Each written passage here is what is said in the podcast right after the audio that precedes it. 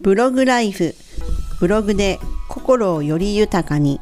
メイさんです。ブログを始めたことで日常が変わっていった。と感じています。ブログを始めたい。始めてるけどなんかしっくりこないなっていう人に向けて役立つ情報をお届けします。ぜひチャンネル登録よろしくお願いいたします。今回はブログを書くコツ3回目となります。こうでなきゃという自分の中のね完璧主義が行動ストップさせている。スキルがないからと言って止まってる。100記事書くとか毎日投稿って意味あんのって。やめようかなって思う。全部。かつての私です。ブログは毎日投稿しましょうとか100記事書きましょうってね聞いたことがあるかと思います。この言葉だけを取ると大変息苦しくなってしまいます。まあこれ私の話なんですけどね。そこには自分が描く完璧という形でないと投稿なんてできないという気持ちがありました。ああでもないこうでもない。ここはなんか足りない気がする。この表現いまいちだなという不完全な記事を投稿なんてすることできないって思ってたんです。その上毎日投稿しましょうとか100記事書きましょう。もうこういう言葉ねほんとうんざりでプレッシャーのほか何でもなくってどんどんどんどん慣れてくる。ブログで充実した楽しい生活になるどころかもう本当に苦痛。何のために書いてるねんとすら思っていましたね。まあいわゆる挫折コースですよ。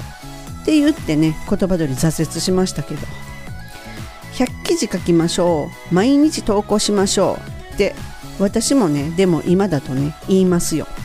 え言うんかいっていう話なんですけど。まあ一回挫折した私のそそのその時の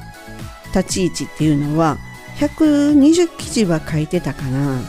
なので3ヶ月で挫折したとかではなかったんですね。でもただ記事数を増やさないとアクセス数を増やさないとそれだけを考えてね書いてたんですよ。つまり私が思うに基本がねもうね間違ってたんですよね。入り口がブログで稼ぎたいっていうことだったんでそもそもね間違いはねそこにあったんだと思うんですね、うん、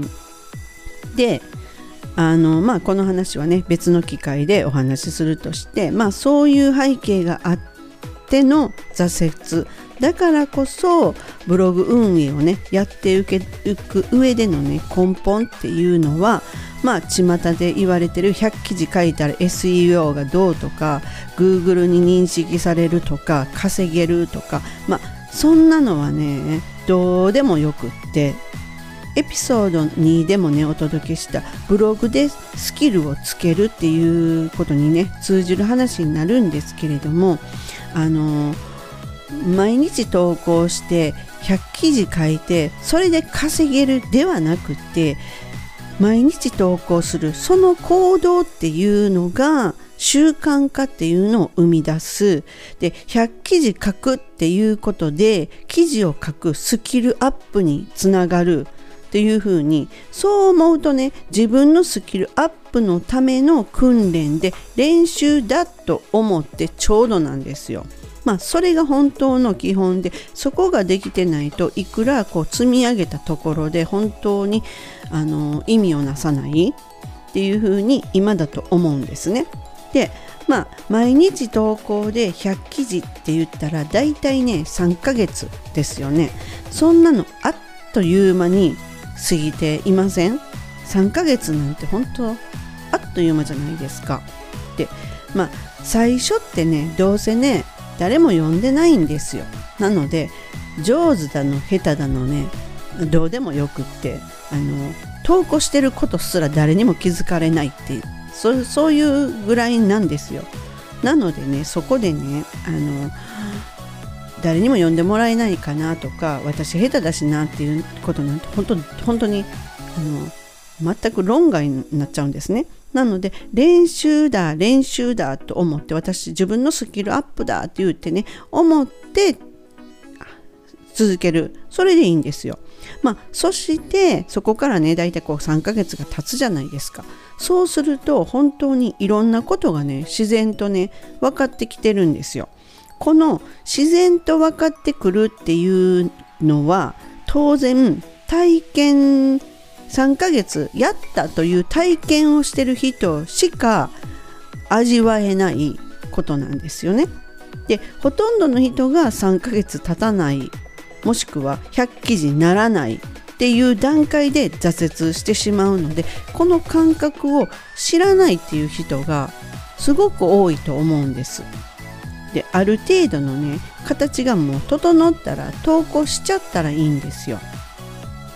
私の場合はその例えばこう、えーと、最初投稿しましたで次の日も投稿しましたで次の日も投稿しましたっていうとこう日付がね毎日こう表示されるわけですよね。うん、そうなってくると次の時も続けての数字つまりは連日で投稿されてないことになんか気持ち悪いっていう風になってくるんですね。だんだんこれってほら習慣化の始まりじゃないですか。であのこれでどんどんどんどん毎日っていうのがこう積み上がっていく数字が見えていくとすごくなんかね楽しくてワクワクしていったっていうのを覚えてるんですね。だからねこのね気持ち悪いなっていう風にあに感じるっていうところがまさにこのね習慣化っていうことにだんだんだんだんこう成功していってるんですよ。でえっ、ー、とですねまあこの稼ぐっていうことにね直結しちゃうとこうだんだんだんだん狂ってくるんですよね。なんか稼ぐに焦点を置いてしまってるっていうこと自体でもう稼げないってなってくるわけですよ。でね当然稼げるわけがないんですよ。さっきも言ったように誰も見てませんし誰もそんな気づいてもくれてませんっていう状態で稼げるっていうわけじゃないのでね、うん、であのただ単にね毎日投稿さえしたら良いとか、まあ、100記事書きなさいとかっていう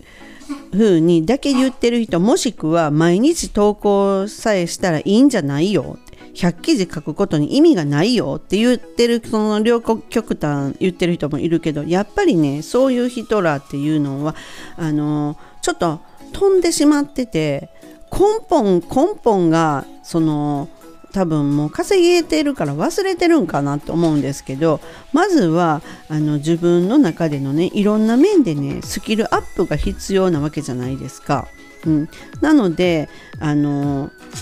ブログをね100記事投稿毎日投稿っていうことをした場合に最初ですよそのまだ始めたばかりとかそんな時にどういったスキルが身についたのかっていうお話をね私の経験でお話します。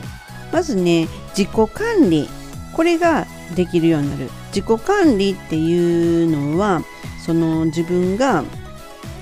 例えばこう100記事、まあ、毎日投稿するっていうふうに決めたけれどもそのどうしても書けなかったなっていう時あるじゃないですか。その時っていうのがすごいあの落ち込むんですよね。で私の場合はすごく寝つきが悪くなってあ書けなかったと思うんですけどそれを翌日からはまた軌道修正していやいやいやっていう風に書き出すっていうようなこの自分をコントロールするっていうことそういうような力がまあ身につきます。でまたしようとするまあ最初はうまくいかないですけれどもだんだんだんだんそれ自体も習慣化になってくる当たり前になってくるんですね。でその次にあのブログのライティングスキルっていうのがだんだんとアップしてきます。これはいろんな人のブログを見るようになるし自分自分の記事に対して疑問をやっぱり持つようになるんですよね、えー、こんなんで通じるんかえー、こんなんで読み手ファーストなってるかなとかいうふうにねそういうふうにしてねあのちょっとこう人と区別そこで区別してより自分の記事がいいようになろうというふうに努力する。つまりは自分でいろんなことを考えるようになってくる。そしてそのまま考えるっていう力もついてくるので次のステップも当然ね考えるんですよ。ちょっと待ってこのままでよりもこうやった方がいいんちゃうかな。えこうやったらどうかなとかいうふうにですね、うん、そのねブログ一つでね実際幅がどんどんどんどん広がっていけれるという広げていくっていう考えっていうのになっていきます。でこの自己管理っていうところで言うとこう毎日投稿っていうのが無理やわとかっていう人は2日に1日っていうふうに決めるわけですよ自分の中で決めるわけですねで決めたらそれに沿って守っていくっていうのそういうのをねやっていくっていうことが自己管理になるわけですよ。ここでちょっと自分に緩くなってしまうとまたこれ修正しんどいのでねそこも含めての自己管理